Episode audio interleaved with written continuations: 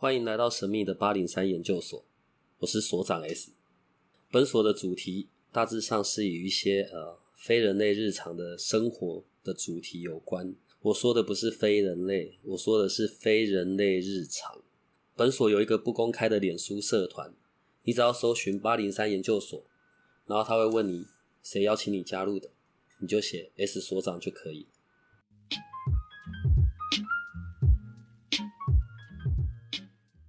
我问一下，嗯，万一假设真的不小心，我办公室里好现在在帮我们录音的这一个，如果他真的不小心遇到了夜深人静，他真的遇到了一颗头还是什么，就是平常不会看到，现在突然间看到了，嗯，我们要有些什么反应？人家不是说遇到熊要装死吗？那如果我们不小心遇到鬼，我们要怎么办？强制镇定，假装没看到，还是转身逃跑？OK，第一鬼，你如果在某一个时候突然肉眼看到灵魂，每个人都有机会，有灵魂非常容易让你看到的时间点。那通常想要知道的人是什么时间，通常是有两个原因。第一个是我不想在那个时间看到，所以我要避开那个时间。第二个是我非常希望能够看到鬼，我要注意那个时间，在什么时间我可以看到。你放心，我们办公室这几个每一个都拼了命的想看到，很想看到鬼吧？哪个时间你快讲就好了，好，是这样我一定。会把我们留到那个时间。嗯，第一，清晨凌晨三点多到四点钟，大概三点多，其实四点钟以后到快要天亮前，这个是你会发现是在一个嗯晚上嗯转变磁场到白天的一个交接处，清晨。啊、天快刚亮要蒙蒙亮的时间，可是是那个基本上是还没快天亮，但快要跳天亮那一个小时多，就四点多五点那个时间。第二个正中午。正中午，对，很多人会认为说：“天哪，那阳气超重的，怎么会看到鬼？”正中午在十二点多到一点钟之间，它要转成下午的时间，接一个时间的那个时间点，说十二点到一点。所以，当你快要傍晚，太阳快要下山的时间，大概五点到七点那个时间，再就是晚上十一二点，接近到深夜的时间。我本来打算呢，你讲完这一段呢，然后我办公室这几个笨蛋，他们就会今晚吓到睡不着，等到三四点。现在讲完了，整天都很容易遇得到啊。这样讲完之后，你们办公室就没人。不会，今天都不准回家，要遇到大家一起遇到。对啊，其实，在那个时节交分的时间是很容易遇到的，一整天那个时间，所以正中午也会见鬼啊。那遇到的时候，诶，如果我现在刚好看到了他，嗯，他知道我，他会知道我看到他，是他会知道他会你看到他，知道，对，因为你的心里会想，看 我看到鬼了。然后，因为灵魂是跟我们是心通，他一下就知道你看到他了。然后就立刻飞也似的跑到我眼前，这样吗。如果下一次他有飞也是跑到你眼前，告诉我，不见呢、哦，OK，对啊，所以我还不需要做些什么反应，他就会不见了。对，其实第一他可能发现你看到他，接下来他可能想尝试跟你沟通，但是很快就发现其实你只是肉眼看到他了，嗯只是刚好你们对屏看到他而已啊。所以其实通常看到灵魂都是瞬间，然后很快他就不见，没有那种像鬼片一样站在你前面站了十几分钟，还跑到你前面这样子吓给你看。所以我根本还来不及体验那个惊吓就已经结束。，对，其实就结束了。所以你干嘛逃跑？你就 站在那边就好了。他比较先，他比较先跑吧。要先预设好反应，不然我怕我到时候不知道怎么办呢、所以你的反应可能就是惊吓，不然就待在那边。可是他就几秒钟而已啊。因因为从可能从小到大，所有对于鬼或者灵魂的认识，嗯，都是来自于像电视、电影节目在讲。搞不好我连遇到了我都不知道那个是鬼。坦白说是哦，你真的会不知道，因为它半透明的，而且它长得跟人的样子很像。再就是你还能够透过它看到后面景物，然后你根本当下的反应，你不会意识到说，人不会对一个他不常看见的东西有一个什么样的意识啊，就是认知说哦，对，现在看到是鬼，你可能瞬间还反应不过来，它就结束了。所以我不会遇到那种什么七孔流血啊，或者脸色铁青，然后吐着舌头的那种，不会是那种形象。坦白说，我从小到大我从来没有看过那样的，但是有那样子想要做成那个样子来吓我的鬼，就会有。对他会希望能够让他自己看起来比较可怕一点。那可能来自于几个状态，就是他知道有鬼片，嗯，哦，他知道有鬼片，可能他过世之前再就是他也很淘气。然后，但是我就会跟他讲说，你用这样子很好看吗？我你也不用给我看啊。那我也觉得这没有什么，因为他只能给我看，他也不能太影响我。哎，说到这个，还有另外，嗯所以像都是鬼片讲啊，当然这也有一些宗教是这样说的。我我们现在只是在讲那个情境，嗯，所以如果我现在跑去跳楼，所以我变成鬼了，我觉得无止境的循环一直在跳楼，是这样吗？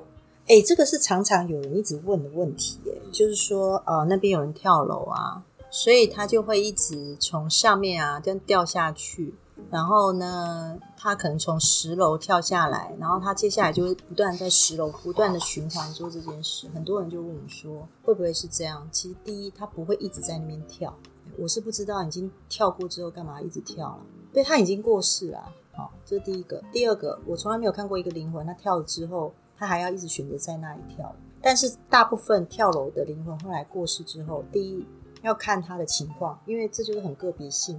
有些人在跳楼的那个楼顶，他可能喝醉，啊，他喝醉了，嗯，然后他可能情绪不好，他喝醉了，然后一个情绪过不去，他就跳。然后在他情绪最纠结的是在他顶楼那个时候，所以他的灵魂会比较处于在顶楼那边的状态，就是说他会停留在那边，不太愿意走。但招魂也是可以走啦，当然我们待会再讨论到招魂这一块。另外就是他跳了，可是他楼层太高，他在中间受到很大的惊吓，因为楼层太高，那他还是有几秒钟的时间啊。在那几秒钟的瞬间，他突然产生深深的后悔，他想要不要做这件事也来不及了，他已经下去了。那那种深深后悔跟恐惧就停留在楼层的中间，看他的意识最恐惧惊吓是在哪里？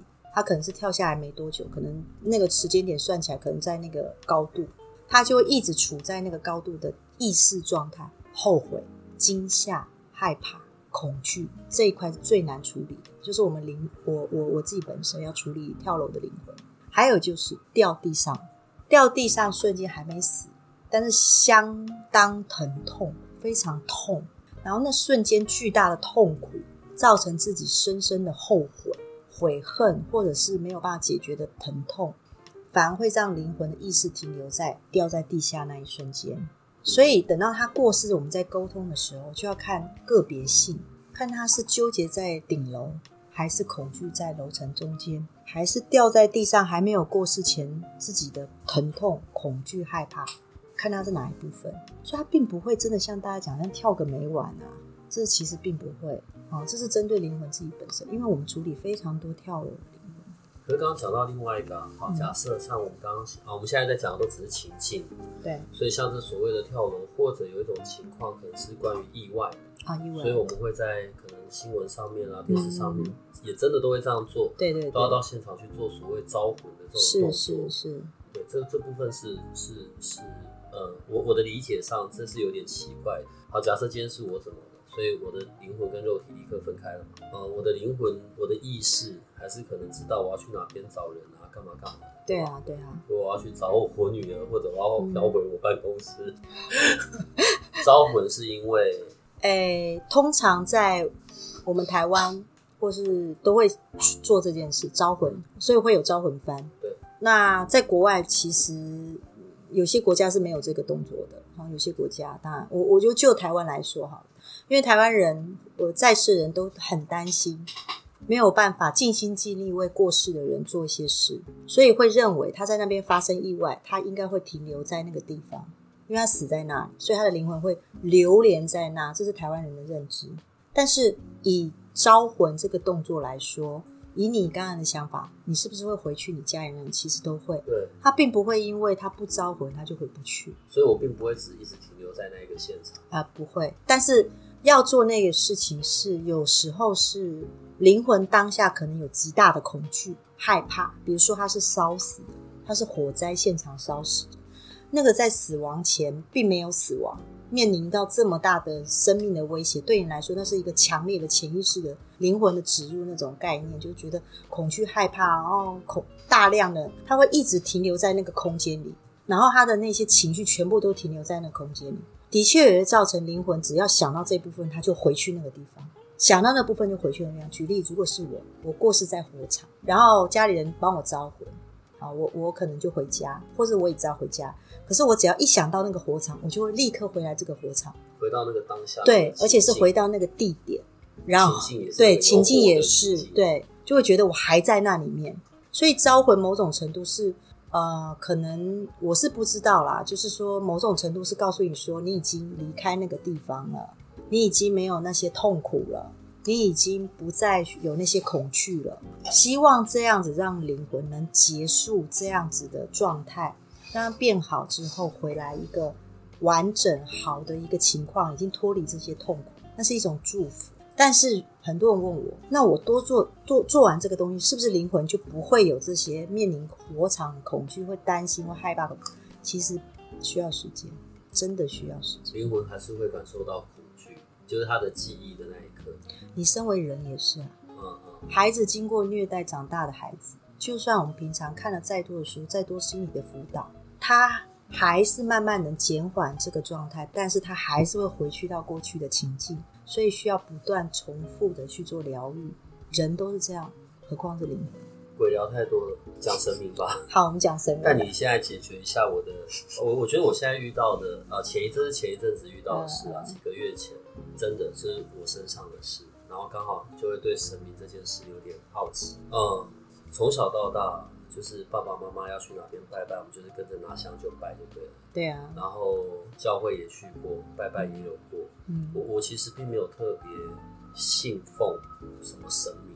那如果你讲台湾民间信仰，我最认识的啊不就是土地公啊？对啊，观音啊，观世音这这一系列有名的，好不好？有名的。嗯。几个月前呢？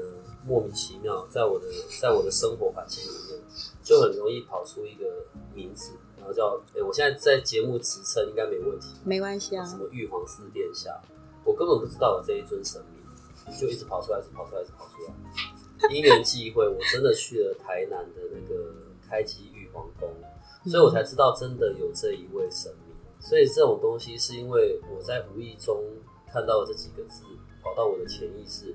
还是真的是有人在抠，你知道，抠号找朋友，所以我该回去走一下之类的。那我会说抠号找朋友啊。嗯，这是有意识的通知，对不对？对啊，对啊。他通知需要干嘛？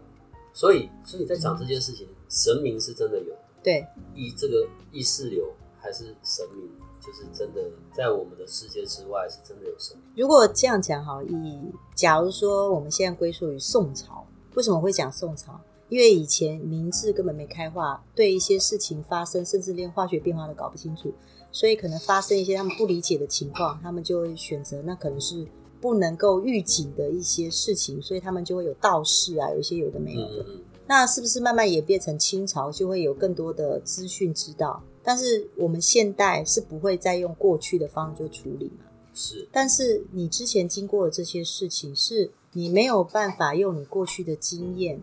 去找出答案的，嗯，但他就这个这几个字就一直出现在你的世界，而让你不得不相信说，或者是让自己不得不去想说，也许真的有，对吧？对啊。而我的体质，我从小这样，我也是不得不相信有，而变成今天这样的。你知道，选择人的世界是比较容易的，因为我就是认真工作读书嘛，然后再来工作赚钱，然后养家啊，照顾小孩，或是照顾先生，或是照顾太太。这是容易的，因为人的世界运作就是这样，我们看得到、听到、摸到、感觉到。但对我们来说，最不容易的是，我们都已经活到看得到、听得到、感觉到现实生活，甚至科学生活的，竟然还有这些玄的不得了的东西出现在自己的世界，非人类日常。对，让人不得不去想，也许自己不知道的，也许有一些是自己不知道的事情。不是啊，那假设以我刚刚说的这样子的情境好了，好吧，call 号找朋友了，然后我也去拜拜了，对，那再来要怎么样？不会叫我要 K 卡之类的吧？我们是没办法。应该说，你认为你自己没办法？你不是也认为自己不会接收到这些奇怪的字吗？我觉得这些东西应该是从我开始认识一些奇怪的人开始。呃，对啊，如果你要讲的非常科学，就是在你无意识的状态之下，不断的接受这些的讯息。文字语言，然后启动了你的潜意识，然后你的启的潜你的潜意识可能去告诉你发生了一些事，或者是你的潜意识告诉你说去找四殿下，你可以用科学的方式去讲这件事。但是我以前也曾经用科学方式不断的解释我身上发生的事情，到最后有一件事就是不得不信，然后才慢慢的去了解这到底是一个什么状况。我们等下再回过头来问一下四殿下。所以在神明这件事情，所以假设嗯，既然会有鬼，也就真的是有神明。是啊，所以我遇到鬼的时候，嗯立刻就画符咒啊，呼或者呼佛号啊，嗯，这些是真的有用的。如果说鬼灵魂它是人变成的，其实如果你要呼佛号那些，它其实是就是改变它那个状态跟磁场。但是我我不说你看到鬼可能是几秒钟的事嘛，对，就结束啦。其实你还来不及呼佛号，呼佛号你就已经结束了这件事了。除非他真的是在你面前显得太久了，然后他就站在你面前也太久了，你才会。其实我觉得当下的人不见得是会呼佛号，反而会想说这到底是什么东西啊？因为在你的生活中很难遇到这些事，所以以神明来说，如果你要讨论的话，我的确可以分享一些。你知道神明每个神明都有不同的个性吗？土地公会有土地公个性，观世音会有观世音的个性，每个地方所祭拜的神明会有不同神明的个性。我讲个两个有趣的故事给你听。然后那种香港那边吃饭，对？他们就会习惯在那个上面放了一个像，就是有类似像土地公，类似像那样像。然后那个就是拜拜嘛，希望能够招来他自己那个餐厅的那个生意。然后因为我从小就会知道他们的讯息，就会听到，你知道我们听跟你们听是不一样，你们听的可能是人声，我们听的就是那个神明在那边讲，哎，快来啊，来这边吃吃饭，他们会招揽生意。你现在讲的这个是神，我说的是神会招揽生意，你要来拜啊，对啊，要多拜拜啊。所以，嗯，可能某某个地方的土地公会特别喜欢吃甜食，或是他希望能够多做一些活动，然后多有一些香油钱。那某些地方的呃城隍庙的城隍爷可能就觉得这没有什么，他觉得投现金比较重要，大于你来拜拜哦。就是每个神明有每个神明的个性不同地方，然后再就是有时候有些土地公的个性，他其实某种程度我就觉得蛮鸡婆。就有一次我去拜拜，然后他是他的那个土地公庙是在他们是个斜坡，所以上面是土地公庙，然后下面就是供给来参访香客的厕所，所以那个厕所通常庙的厕所都洗得很干净，对不对？在是讲综合的那一间吗？哦，没有没有没有没有没有。然后呢，很有趣的就是我要去拜拜前啊，我就听到那上面土地公跟我讲说，哎，那个麻烦那个下面厕所第二间的卫生纸没了，他提醒那个上面的庙公放一下。然后我第一件事，我就先下去第二间打开，真的没没卫生纸，就只有那一间。然后我就默默的在上面说：“哎、楼下 第二间厕所的卫生纸没，麻烦你放一下。”然后庙公说：“啊，阿伯啊，多下力。”他就去放，他就去放卫生纸。可是他并不知道是他们的土地公提醒他做这件事的。就是你知道我是不是听到神明说，我也知道。然后我去看是不是事实在我面前。那你说我不得不信吗？我我也会信啊，就是讲说啊，对啊，他们就是会这样子，所以陆陆续续这种你说奇奇怪状，可是对我们来说是很生活的事情，会发生了很多，比如说啊，那没水了，这个酒该换，那个我不喜欢，他们就会讲，他们会去表达这些东西，神明会啊。那有些大庙的神，他们表达方式也会不一样。那给我们的感觉就是，反正我也不会特别去讲，只是觉得我会去看是不是这样。结果发现啊，真的都这样。比如说厕所没扫，那边垃圾没丢啊，他们也会讲，他们会管这些事，因为这个神明可是很希望他的他的场域是让人家舒服的，或者什么哦，这个这是会管事的，是比较属于鸡婆型的。对。当然在，在台湾的民俗里面，在讲、嗯。我们在讲到庙，对，呃，现在先以本土主流好了，好啊，所以我们会有讲到正庙啊、嗯阴庙啊，嗯然后或者是一般的宫庙，嗯小间的那种个人做的宫庙，那可对对对能宫庙可能也有分正正派的，或者是我我不知道怎么形容，乱七八糟的。嗯好嗯所以在你眼睛这样从你的眼睛看的看出去，你是马上就可以分辨得出来。嗯，对。但是但是分辨完之后就是分辨完而已啊，分辨完之后我不会特别去讲。对啊，因为我觉得人的世界需要需要发生一些事情，然后去做一些处理嘛。那的确人人也需要这些支持，比如说他的工作不顺啊怎么样，也需要拜拜啊什么的。那这些都是一个心理的寄托，所以有时候我会比较去跟人家讲说，你要拜就去大庙拜啊，嗯，反正就是大家都知道什么大庙嘛。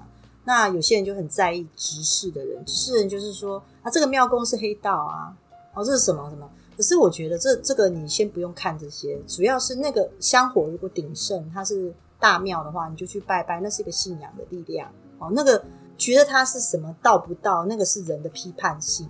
但是其实神明就真的在那。那至于神明他们的角度去看这些事情，其实跟我们人的角度却有很大的差别。对，有的时候啊，尤其在宫庙，我们会有看到那种所谓的那种神明的代言人。啊，对对，嗯，我我我不太确定灵魂人物啊，对，吉星跟代言人是不是同同一个归类？呃，为什么需要做这件事情？一个庙的呈现跟展现，一定会有一个神机期，神机的时候，所我说的神机期，就是说这时候他说的话特别准，或者是他做的事特别的灵验，或者是发生什么事。你要我刚刚就像我刚刚讲，人其实做人的事比较容易，他一定是遇到什么事，他本来不信的，结果这些事情都在他面前发生，他不得不信，他才会成为一个代言人。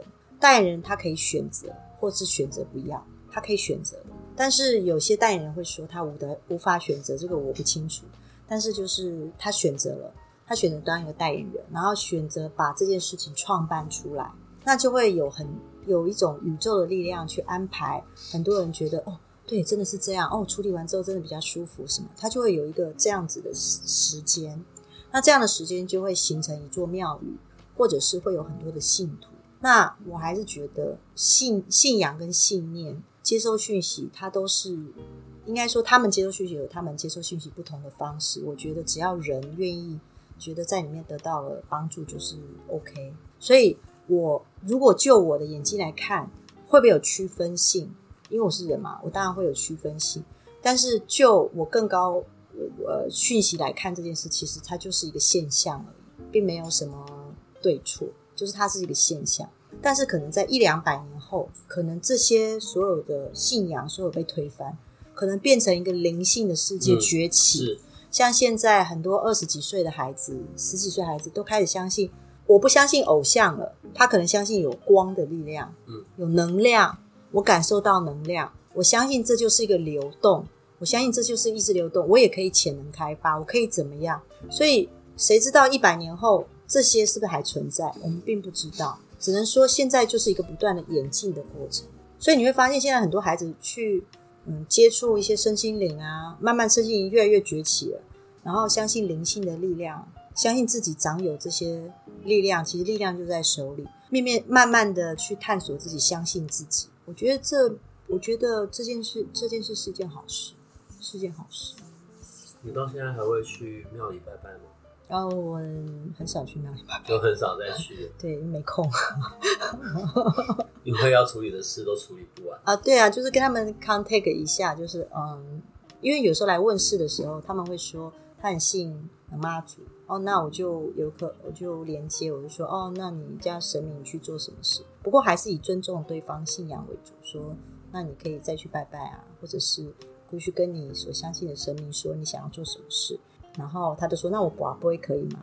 你要想，他相信的是保会，那我就会说：“那你就保不会啊。”呃，等一下哦，好，所以呃，如果我去找你，我要跟某个已经离开的人，就是跟灵魂沟通也行，所以我也可以去找你跟神明沟通。对，跟你们家的神明。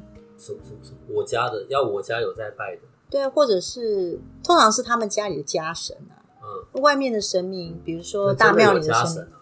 有家神啊，他们相信的家神啊，就是别人要家里有，有些人家里供奉是观音，对，那这个其实是来问的问事的人问的啦，就是说啊，我家里的观音不知道，我我就我我不是刚刚跟你讲嘛，如果他常常拜那个观音，他的连接，对他的状态就会，我就会知道他常常拜他，我们会看得出来那个能量。那有的时候我就说，那你就偶尔还是有空回家还是拜一拜。可是很多人应该现在，尤其在现在，很多人并不是家里有供奉的。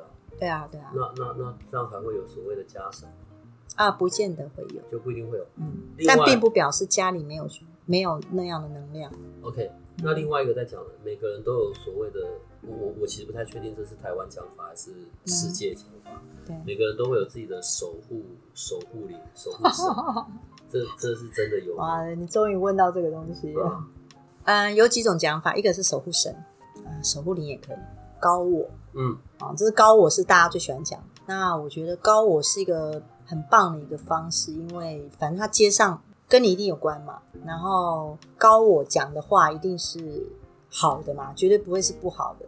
所以我觉得某种程度，如果让人相信那样的状态，自己高我可以跟自己对话的话，就是力量抓在自己身上，这不会不好。嗯，那另外就是守护灵这方面，就让我觉得很有趣。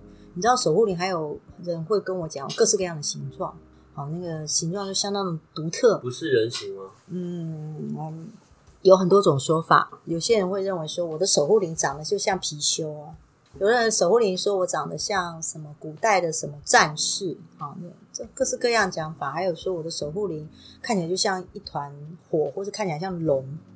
也有人走到我旁边说，我的老师告诉我的守护灵长什么样？你有看到我后面有守护灵吗？哈，又有人来问我这样，他的长相，他想要核对一下，跟他老师说的一不一样眼。睛好吗？嗯，是大家很忙。对，你的眼睛真的好吗？对，然后其实我当下的时候，我是觉得说，我还是讲一句话，我说你相信他是什么样子，那基本上他如果归咎于好的，那就是你相信他一样就相信。你举例，假如你的老师告诉你你的守护灵长得像貔貅，就我告诉你你的守护灵长得像河马，这件事情就变成一个状态。对啊，就是你你你到底你你会有一点 confuse，你会觉得说，哎，那我相信到底是什么？因为它已经是很难去了解的一部分，因为你你可能看不到，或是你认为你看到了，whatever。但是我告诉你的状态不是你想象中的状态，那你到底要不要相信这件事？根源是信，你那个念是不是要放在这个上面？所以我才会跟人家讲，你相信就有力量。只要这个力量对你来说，你觉得这暂时是保护你的好的，那你就信任它。但这个力量也不会驱使你去做一些不好的事，一定不会嘛，因为它就是告诉你是往 OK 的方向走。所以某种程度需要守护灵这件事情的人，他是不是有可能自己是恐惧的、OK，担心的、害怕、缺乏力量，而希望有这样的状态？我不知道，或者是他真的是有力量的，然后他希望他有独特的一个状态，我不知道，或者是真的有这个状态，我不知道。我只能说，你会看到我走来走去，你也没有看我身上挂个什么东西啊，我也没有挂什么佛珠或什么佛牌，我没有。我从头到尾就是这样，因为我不知道我可以挂，但是我挂那样的东西对我来说，我是希望什么，我期待什么，我不知道，但我还是相信最大的力量在我们自己身上。所以守护灵是别人最常问我的，再就是高我，高我觉得也挺好，就是最高指导原则，然后一定是好的嘛。那我觉得有时候做那个也不会做太多的不 OK 的事，那那个状态我也不是很清楚。嗯在在在台湾的讲法里面，我常常听到，嗯因为我刚刚讲到一个字眼，老师，但但现在讲的不是学校老师那种老师，嗯所以都会讲啊，譬如说我在路上遇到某个人，然后我就会跟他讲啊，啊，你的老师是我，我现在是胡说八道了，你的老师是济公，嗯。哦，所以你要开始什么用开始学济公的法门啊，啊对啊就是你的你的主要的神明，啊，在台湾还有个字眼叫什么会灵，那个教会的会，灵魂的灵，就是你要去跟你所属的那个神尊啊去去做连认接。识，对，去嗯。认祖归宗意思大概像这样，这是真的有的吗？呃，有这个说法，甚至有做法。做法意思就是你必须，就他们就有一个说法，就是你可能去这样的庙里面，你就会哭个不停啊，因为你回家了，但是没有原因，就是会哭个不停，不然就是在里面会异常的快乐或开心。当然，就是我就说嘛，其实我们不知道的事也许很多，我也不知道那是什么，但只能说就呃，我常常会去，以前我常常会去大庙里，然后我就看到很多人在那边跳舞或打坐。那我觉得跳舞是一件有益身心健康。如果他觉得你说要跟我一起 K 嘎吧，没有，就是他会在里面跳舞旋转跳跃啊，，对，旋转啊，跳跳舞啊，然后或者是打坐啊，这个是没意识的状态。嗯、有的是就是很轻松，让自己身体呈现那样的状态，然后就会跳出自己不可思议的舞步。哦，那我觉得也也挺好，因为它就是一个跳舞的一个状态，或者是运呃打坐运动。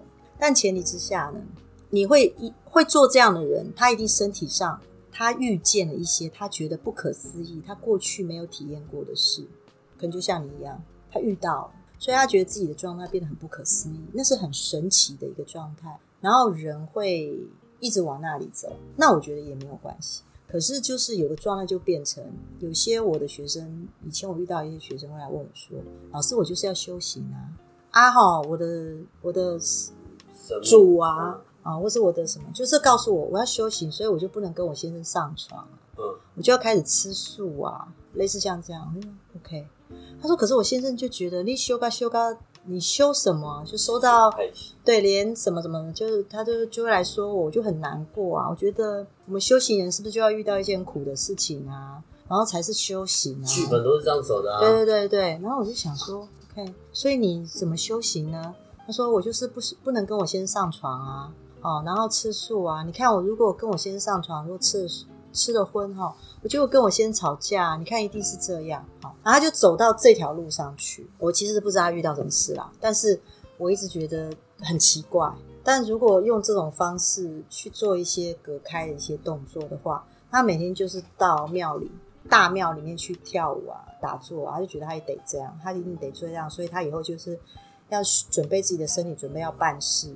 可是我会觉得，你知道最怕的是，我们叫做你根本还没有到达可以办事的阶段。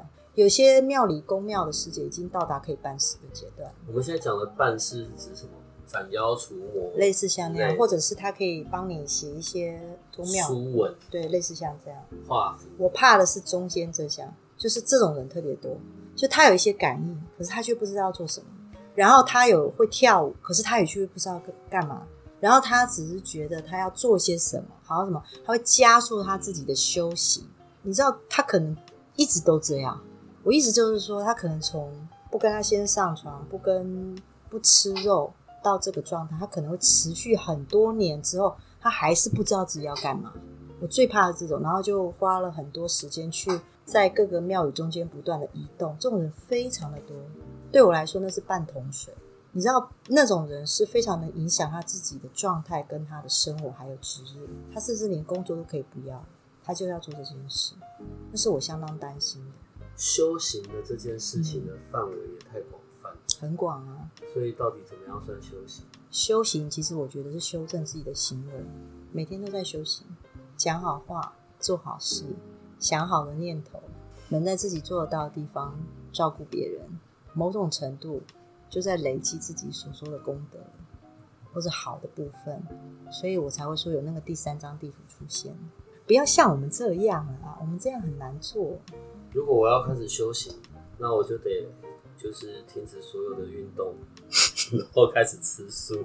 我觉得我现在没有办法做这方面的事情。对啊，唉，哎、很多奇奇怪怪修行的方式、哎，他们认为的，其实不止不仅只是在台湾吧，像在西方，即便是那个对对，十字架那一系列的，是啊也会有自己编自己的那个，我忘记那个字眼。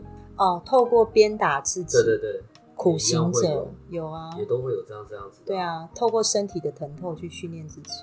我觉得那个世界距离我们太遥远了，我们就算了。有没有觉得看不到守护灵，感觉开心？嗯，真的也要确定好那是守护灵还是，对啊，我根本不知道他们看到的是什么啊、我就只能希望我们不要遇到。可是很多人会觉得自己拥有守护灵是特别的。如果可以的话，我们下一集我嗯们可能可以有多一位是专门有在 Kiga 办事的来聊一聊，这样可以吗？哦，好啊，把你跟有在 Kiga 办事的放在一起聊，那一集你们不会打架吧？应该会打架，因为我长期跟他们在。对啊，那就让下一期当特别节目。好啊，好啊，那我们今天就到这里吧。好，拜拜。